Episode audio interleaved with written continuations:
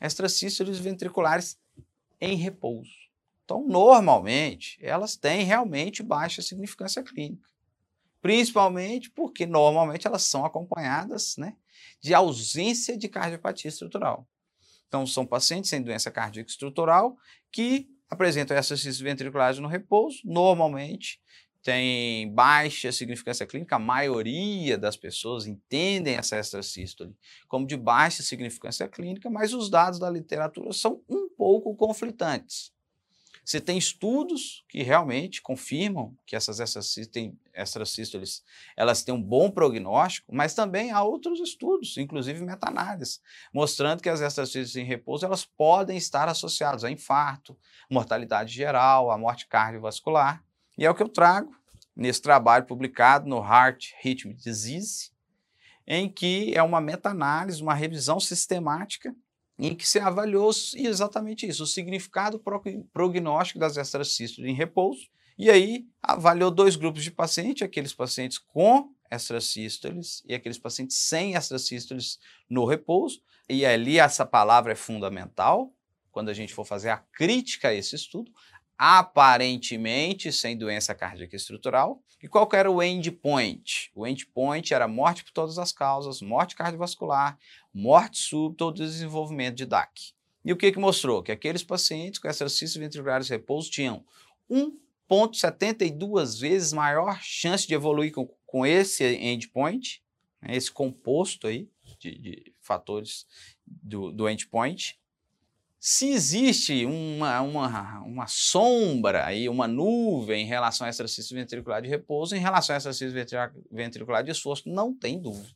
Exercício ventricular no esforço, ela está associada a maior mortalidade, independente de doença cardíaca estrutural, principalmente se essa exercício acontecer na recuperação. E quando você vai tratar esse paciente? Você só vai tratar esse paciente se ele tiver sintoma. E aí você para e fala assim, não, Peraí. Você me falou que as extracícios ventriculares de esforço, as extracícios ventriculares no esforço, elas estão associadas a maior mortalidade. E independente se o paciente tem ou não doença cardíaca estrutural.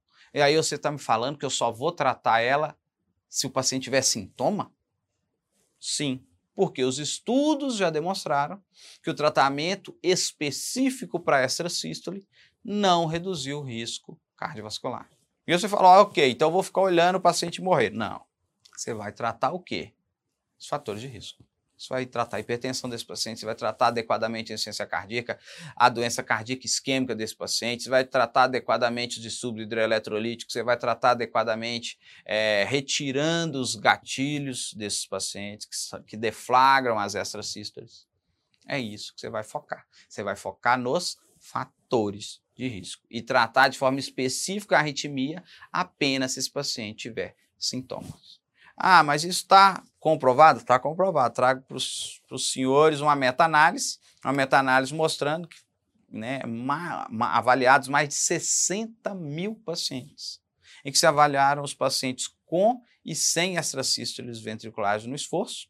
E qual que era o endpoint? É um endpoint composto apenas por morte por todas as causas ou morte cardiovascular. E o estudo mostrou que pacientes que apresentavam exercícios ventriculares no esforço, principalmente na recuperação, tinham 1,41 vezes mais chance de morte por todas as causas, 1,86 vezes mais chance de mortalidade por causas cardiovasculares e 1,55 vezes mais risco de morte se esse paciente essas, essas extrasístoles na recuperação. Então, sim, exercícios ventriculares no esforço merecem uma atenção